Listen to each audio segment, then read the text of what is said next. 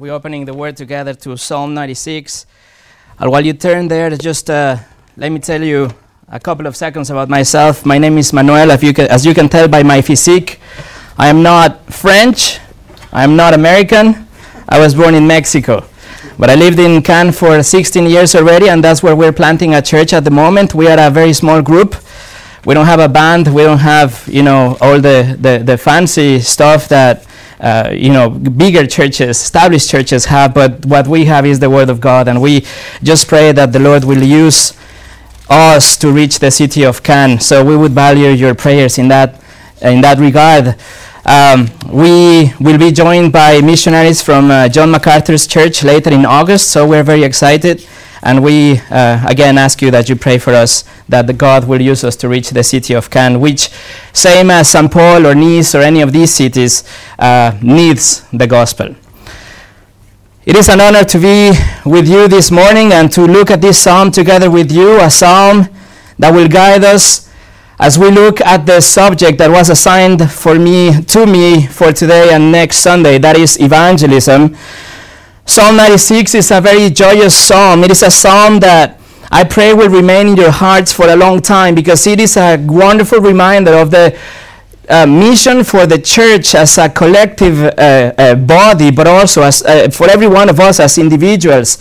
This psalm is a psalm that recognizes and declares and wants everyone else to know that God is glorious.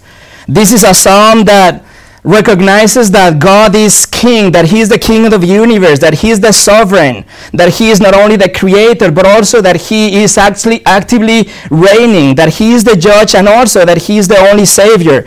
In one word, the psalmist wants us to know and wants everyone to know that God is glorious. So let us read together Psalm 96. I'm reading from the ESV. It says, All the earth Sing to the Lord, bless his name, tell of his salvation from day to day. Declare his glory among the nations, his marvelous works among all the peoples. For great is the Lord and greatly to be praised. He is to be feared above all gods. For all the gods of the peoples are worthless idols, but the Lord made the heavens. Splendor and majesty are before him, strength and beauty are in his sanctuary. Ascribe to the Lord, all families of the peoples. Ascribe to the Lord glory and strength. Ascribe to the Lord the glory due his name. Bring an offering and come into his courts. Worship the Lord in the splendor of holiness. Tremble before him, all the earth. Say among the nations, The Lord reigns. Yes, the world is established. It shall never be moved. He will judge the peoples with equity. Let the heavens be glad, and let the earth rejoice. Let the sea roar, and all that fills it. Let the field exult, and everything in it. Then shall all the trees of the forest sing for joy before the Lord. For, the, for he comes, for he comes to judge the earth. He will judge the world in righteousness, and the peoples in his faithfulness. Let's pray together. Father, we are so grateful that we have your word in front of us, that it is through your word that we can get to know you. And so much we would like you to be known by everybody else around us. Oh, Father, I ask you that this morning, as we look at this psalm, that you would give us that zeal, that desire that the psalmist wants, that your glory will be known, that same compassion and passion will be in our hearts, so that we will declare your glory among the nations. In Jesus' name, amen. This message is called Declare His Glory. And I want to divide our time together in five parts, which correspond to the five stanzas or five poetic units in this song. First of all, we'll look at the call to worship, then the reason to worship, the urgency of worship, the heart of worship, and number five, the pinnacle of worship. So let us begin with number one, the call to worship. And look again, verses one to three. Oh, sing to the Lord a new song. Sing to the Lord all the earth. Sing to the Lord, bless his name, tell of his salvation from day to day. Declare his glory among the nations, his marvelous works among all the peoples. This is the first stanza, the first poetic unit, and in these verses we see that the psalmist is encouraging us, is, is pleading with us, in fact, that we will sing to the Lord. This is more than an imperative. It's not only an order, but there is an urgency. There is the psalmist and all his feelings that want to transmit to the reader and to everybody that through the ages would be singing this song of praise. As soon as the psalmist begins this song, he is filled with emotion and he wants us to be uh, to be transmitted, to receive that same emotion, that all the people will sing to the Lord. This is a call to worship the Lord. This is an invitation. This is a summons of the nations. He is calling here in verse 1 to all the earth, all the people in the planet. This is a call to Jews and Gentiles and believers and unbelievers. This is a call for the French and the American and the rich and the poor and kings and slaves and all the earth to join in worship and sing to the Lord a new song. But what is it, that new song? What do we mean by a new song? It was even in one of the lyrics that we sang this morning. What is that new song? Is it a contemporary song as opposed as an old hymn? Likewise, we find the new song in Psalm 33, in Psalm 144, Isaiah chapter 42. He invites also the readers to sing a new song. So, what is that new song? Hold your place here and let's go together to Revelation chapter 5. The book of Revelation chapter 5. It is like if the writer of this, this Psalm 96 he knew as well as David, as well as Isaiah, they knew that there had to be a new song, a song of a new beginning, the song of the consummation of hi- history and the issue of the new era, the triumph of God, the new creation, a new beginning, the triumph of God and the promised Messiah. The prophets knew about it.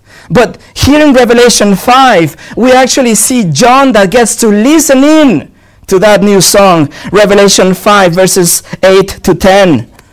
When he, that's Jesus, when he had taken the scroll, the four living creatures and the 24 elders fell down before the Lamb, each holding a harp and golden bowls full of incense, which are the prayers of the saints.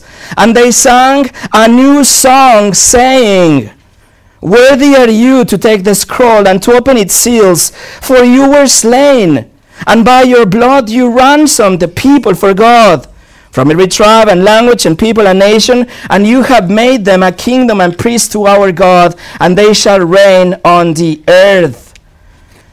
You see, the new song here is a song about the redemptive work of the Lord Jesus Christ. It is a song about the atonement. It is a song that talks about the satisfaction of God's justice, the justice, the ransoming of God's people. The new song is a song that has to do with Christ. The same new song, we see it in Revelation chapter 14. There is a new song being sung before the throne and before the Lamb. And it says that only the redeemed were able to learn that song. So that is a new song. It's a song of redemption. And with that, we go back to Psalm 96. Psalm 96, verse 1 tells us, So sing to the Lord a new song. In other words, the psalmist is summoning the earth to join in singing a song of redemption. He wants that all the earth praises the Lord Jesus Christ, the promised Messiah, the Savior of men, the one who died for sinners, who rose up victorious the announced Messiah that was previewed to, to come and, pre- and previewed to die for our sins. If we sing a new song, if we sing a new song or the redemption song, that implies that we ourselves we recognize Jesus Christ as the only way to the Father. This is an invitation that goes to the whole earth so that they also would come and sing praises to Jesus, to worship the one true God and celebrate the exclusiveness of Christ as the only way to the Father. The only way how God can be both the just and the justifier.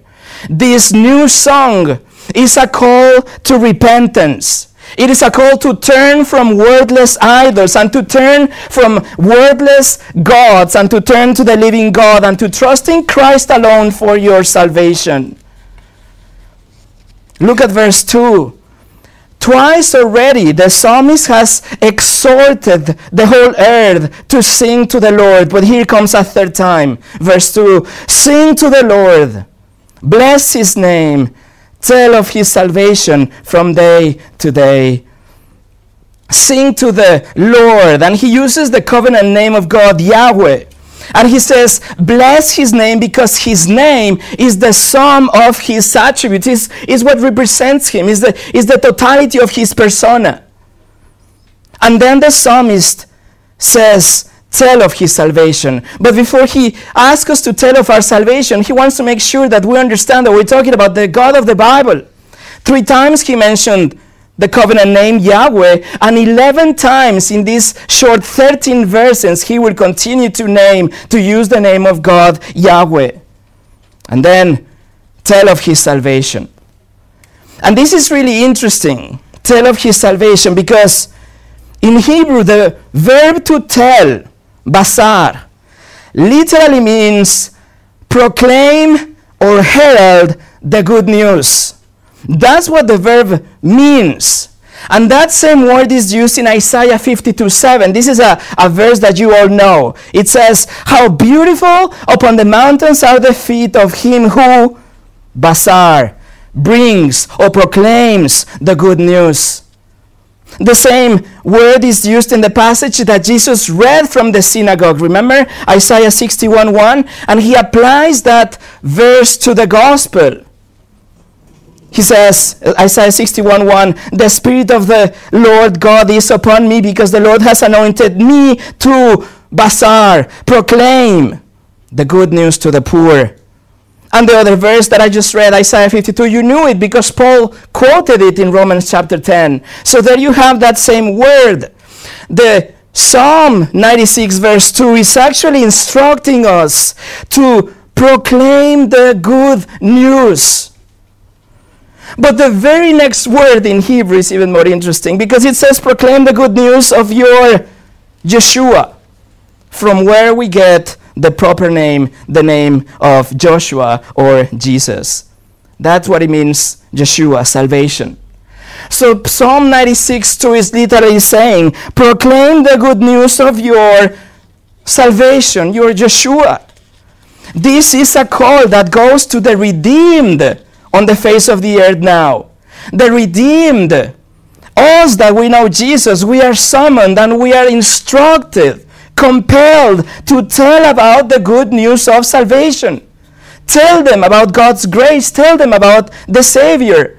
And then in verse 2 tells us, tell them day to day, daily. Not during Christmas season, not during Easter season, not during a, a church organized event, but daily from day to day. Because when you tell from when you tell of your salvation, you are praising God because you are announcing the Son. The salvation here in verse 2 of course applies to the to the salvation that we get from those little problems that we have from day to day of course. But the emphasis, it is salvation from judgment. There is eternity in view in this salvation because judgment is mentioned in verse 13, as we will see when we get there in a couple of hours. After summoning the whole earth, the King of the universe wants to be worshipped. The psalmist wants now the redeemed to worship the King of the universe.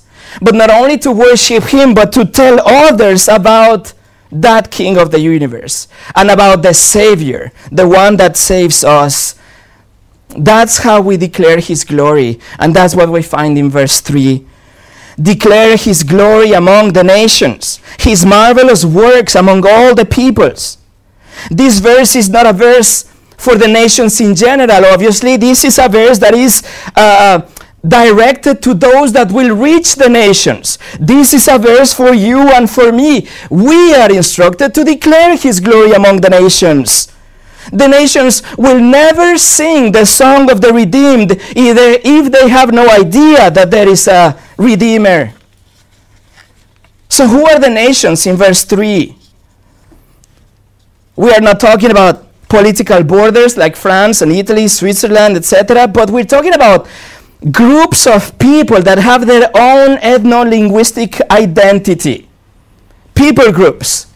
According to the website joshuaproject.com, there are 17,468 people groups in the planet. And listen, 42.5% of them are totally unreached with the gospel. 42.5%.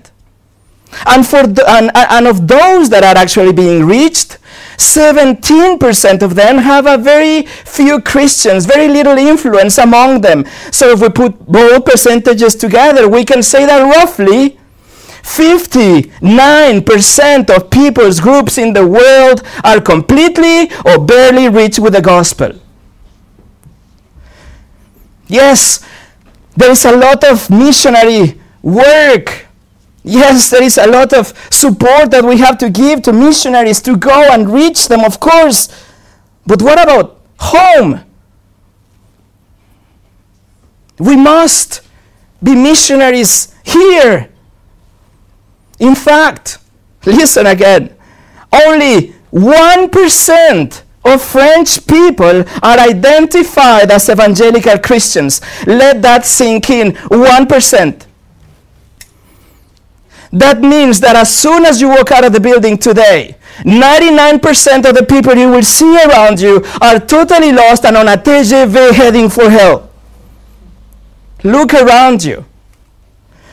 Verse 3 calls us to declare his marvelous works, not only to those isolated, isolated groups, but to all the people. All the people. That means the bus driver, the bread man, children, your unhappy neighbor, the big guy with tattoos everywhere, the prime minister, those quote unquote Christians, tourists, flight attendants, accountants, and especially your enemies. Friends, how can they come to a place of worship from verses 1 and 2 if we do not do verse 3? If nobody tells them. In fact, it is said that verse 3 here is the Great Commission in the book of Psalms. Verse 3 is the go into all the world and preach the gospel to every creature. Verse 3 is the Romans 10. How will they hear without a preacher? Dear Christian, listen. Verse 3 is your life's mission. Verse 3 is a plea for all of us to get up and get going to reach the world with the gospel. Verse 3 has to be ever before us, printed in our eyelids, tattooed in our hearts. Verse 3 has to be the, the fuel that pushes us every morning out of our comfort zone. Verse 3 has to be the flag in our houses, the motto in our families, the priority in our agendas, and the goal of our resources. Declare his glory among the nations, his marvelous works among all the peoples. What are those marvelous works? Those marvelous works, of course, we're talking about creation. Of course, we, we can talk about Noah's Ark. We can talk about the Exodus. We can talk about Daniel being protected from the lions, etc. But there is nothing bigger. There is nothing bigger than the redemption of sinners, than Jesus Christ giving his life as a substitutionary death and a victorious resurrection for us. Declare his glory declare his glory because his glory is manifested in the person and work of Jesus Christ. That means that if you really want to declare his glory, you must tell them about Jesus. You must tell them about the cross. You must tell them about the only way to God. You must tell them about Christ because that is his glory. Charles Spurgeon, the Prince of Preachers, said, his salvation is His glory. The word of the gospel glorifies Him, and this should be published far and wide till the remotest nations of the earth have known it. But then again, I ask you, how will they hear without a preacher? How will they know if we don't declare it? Number two, the reason to worship. Look at verses 4 to 6. For great is the Lord, and greatly to be praised. He is to be feared above all gods, for all the gods of the peoples are worthless idols. But the Lord made the heavens. Splendor and majesty are before him, strength and beauty are in his sanctuary. It's hot in here. It'll get hotter. The first reason to worship God is that the Lord God is great. Simply. Verse 4 tells us, declare that He is great, that Yahweh, the only God, the God of the Bible, is great. He is intrinsically, He is independently, and infinitely, and absolutely worthy of praise. He is great. And because He is great, He is to be feared above all gods. The other gods, literally in Hebrew says, they are wordless, they are insufficient, they are non existent, according to verse 5. In other words, every God out there and every icon in the planet and every religious system is a wordless idol. They are insignificant, they are vain, they are empty. Those gods are nothing, non existent. But of course, when you declare the reality of verse 5, you will become the most un- unpopular person ever. You will be the most unloving, the most intolerant. They will call you narrow minded and a bigot and a fanatic. You can even be charged with hate speech because you would be declaring the exclusivity and the preeminence of the God of the Scripture and Jesus Christ as the only way to heaven. Verse 5 here is the essence of what Paul, uh, Peter preached in uh, Acts 4:12. Remember that he said there is salvation in no one else. For there is no other name under heaven given among men by which we must be saved. Verse 5 here, friends, takes every false idol, every false god, every religious system, every ritual, every tradition, everything, and says they are worthless. The only true God is the God of the Bible, and the only way to approach Him is through Jesus Christ. This truth must be preached. This truth is politically incorrect today, but it is the truth nevertheless. And wouldn't it be the most loving thing to tell them the truth, even if that is uncomfortable for you or for them? Now, notice the contrast between the false gods and God Almighty in the second part of verse 5. It says, But the Lord Yahweh made the heavens. Listen, worship God because He is great. Worship Him because He is to be feared. Worship Him because all other gods are non existent. And by the way, He made the heavens. The other gods don't exist, but Yahweh created existence. The other gods were created by men, but Yahweh created men. Other gods are made of stone and wood, but Yahweh created stone, wood, and the heavens. And the second stanza ends with verse 6 Splendor and majesty are before him, strength and beauty are in his sanctuary. This last verse here is like if the psalmist is running out of words. He's just piling up adjectives and he says splendor, majesty, strength, beauty. In summary, he wants us to know that he is glorious and that he is worthy to be praised and to be declared to others. Number three, the urgency of worship. We saw that the psalmist has called the earth to worship, then he gave reasons to worship, and now he will tell us that this summons, this plea is urgent. Verses 7 to 9. Ascribe to the Lord, O families of the peoples. Ascribe to the Lord glory and strength. Ascribe to the Lord the glory due his name. Bring an offering and come into his courts. Worship the Lord in the splendor of holiness. Tremble before him, all the earth. The Hebrew verb here is to give. And of course, it's, a, it's an imperative. He's asking us three times in an imperative mode to give, to ascribe to the Lord what He is worthy of, that is praise and worship.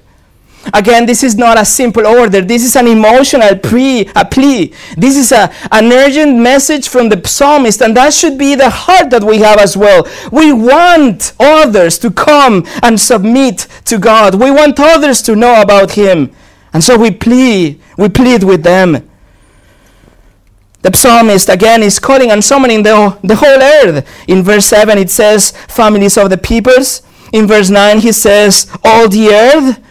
And so the focus here is to all the nations in the planet, not only to the redeemed of verses 2 and 3, but to every nation, that every nation would come and submit and worship the living God. And so if this call goes to all the nations, scholars have agreed that these verses presuppose the inclusion of the Gentile nation, nations in the kingdom of God. These verses point to the fulfillment of the new covenant, the cleansing of the nations, the, the, welcoming, the welcoming and adoption of the Gentiles, so that they can enter the courts, bring offerings, and worship God in verse 8. These verses here are the gathering of the sheep from John chapter 10.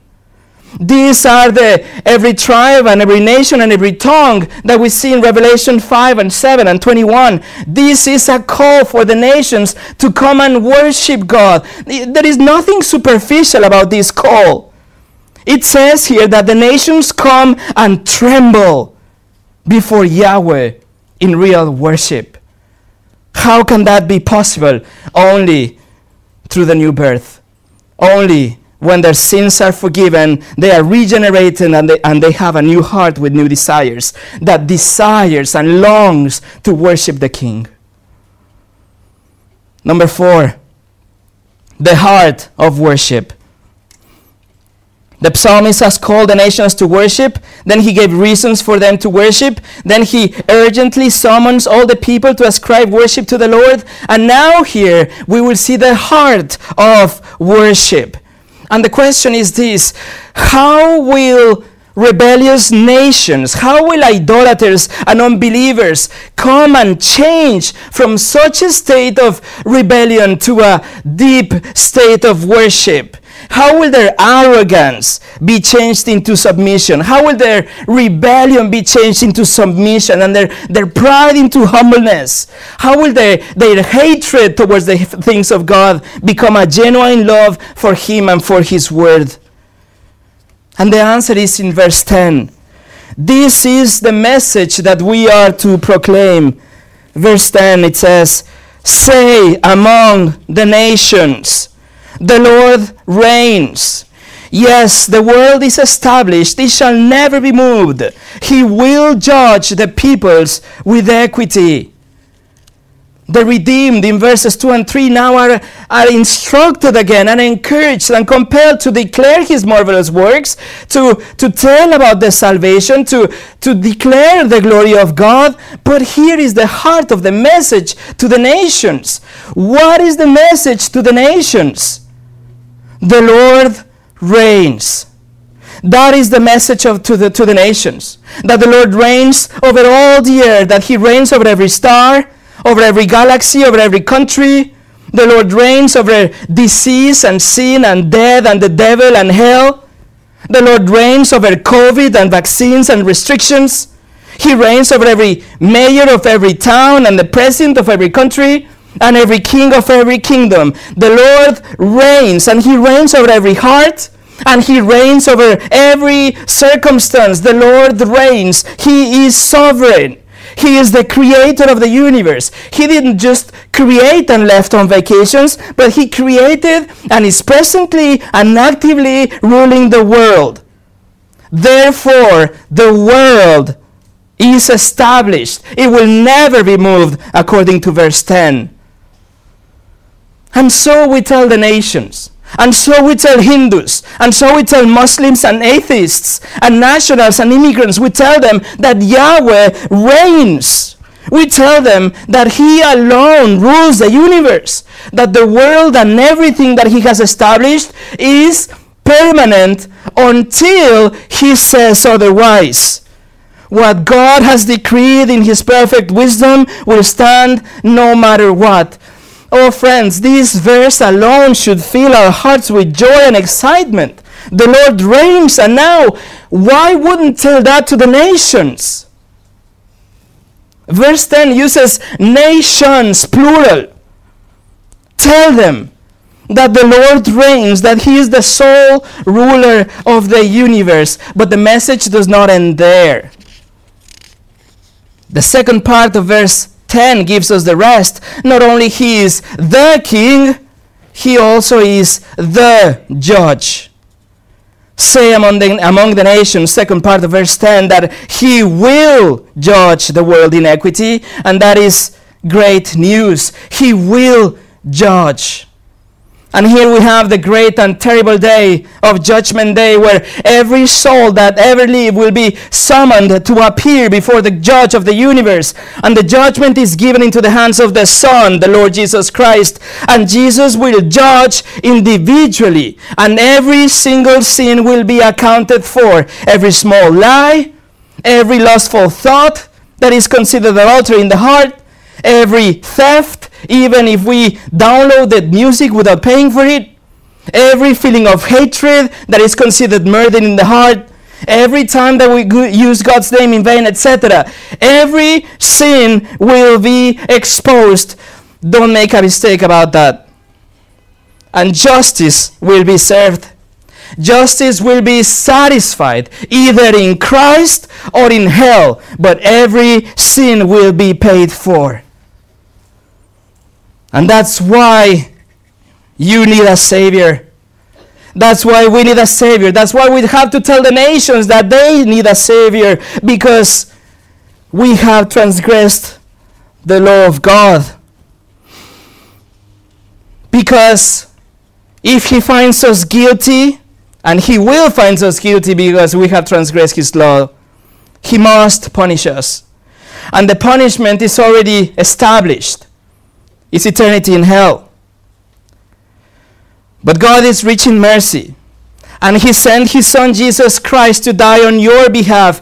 Jesus lived a perfect life, and then He died in the place of sinners, and He satisfied God's justice so that you and I can be forgiven.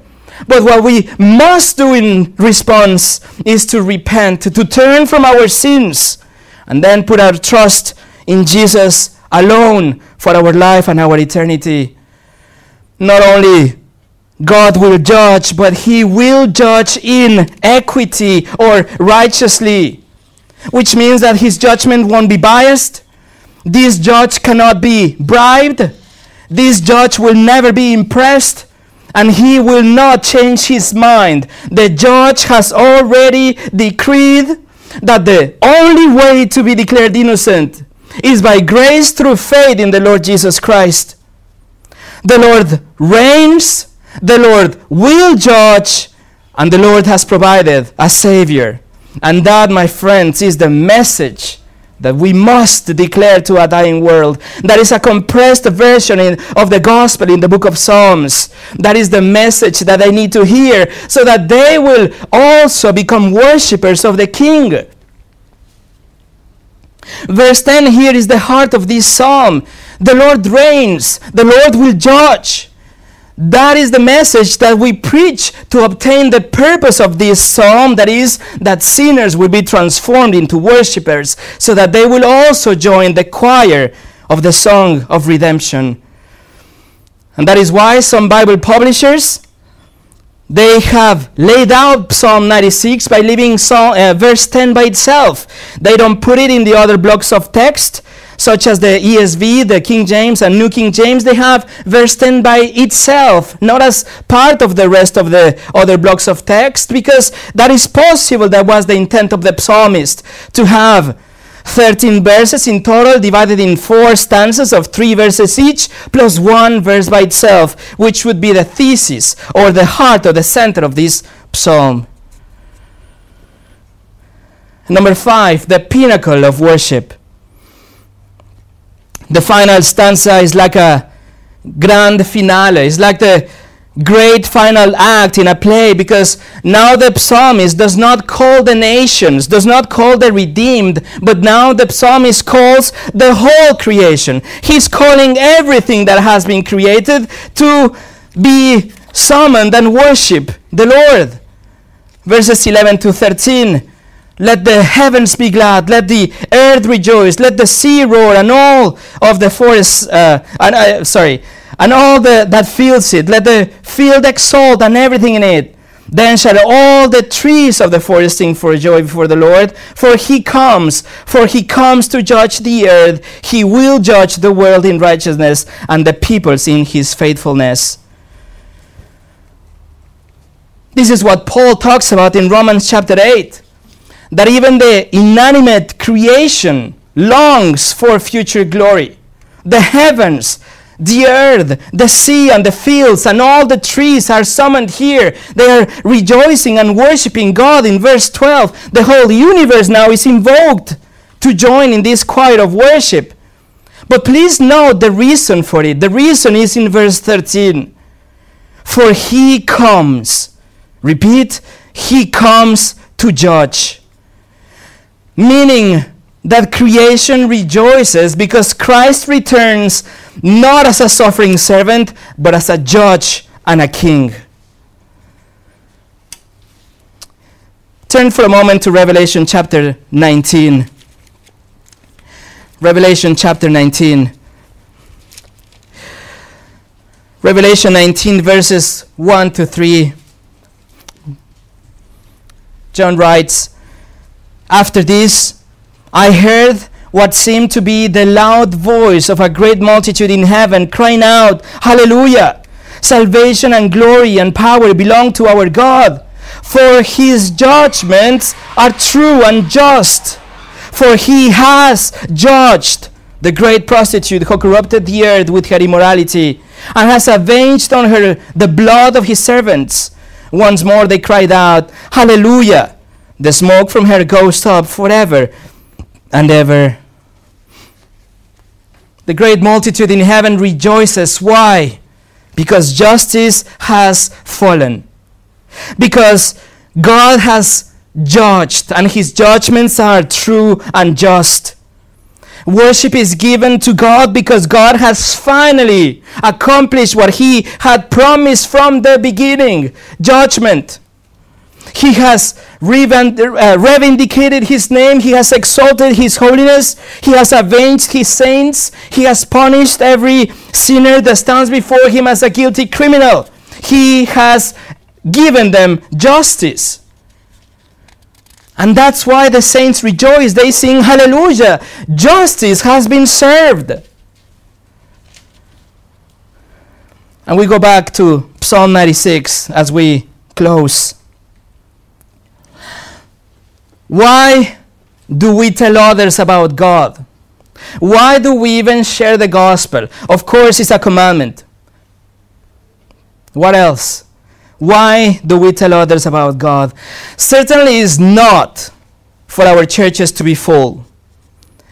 It is not primarily for people to skip hell. Those are natural consequences. But the chief reason why we share the gospel is for God to get the glory. That the people that reject him today will become worshippers of the king. That they will be pardoned criminals like you and me that fall down in worship and gratefulness before the Savior.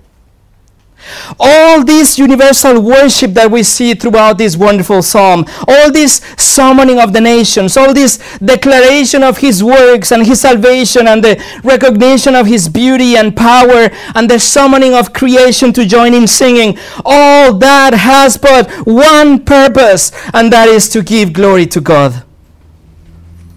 To give glory to God. But all of that, my friends, all of that stand in two foundational pillars verse 3 and verse 10. Declare his glory among the nations. Say among the nations, the Lord reigns. And that is you and me. That is the task that is set before us. That should be our obedience. That should be our joy, our witness, our zeal. That should be our uncompromising proclamation of the gospel. It is only like that that we can join the psalmist and sharing that compelling and summoning the others to come and worship the king. The Bible says that God chose the foolishness of preaching, the verbal proclamation of the gospel to save sinners, and God chose to use feeble men and women to be mouthpieces of that message.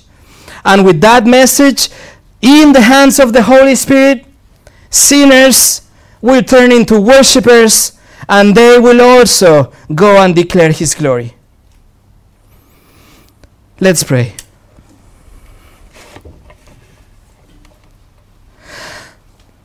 Father, I ask you in the name of Jesus that you would affirm this in our hearts, that you would not let us go another day without that urgency and that zeal and that compassion, that need of telling others about your wonderful works, especially the work of salvation of the Lord Jesus Christ. Father, please save with the gospel. Please build your church. Please use us as we declare your glory. In Jesus' name, amen.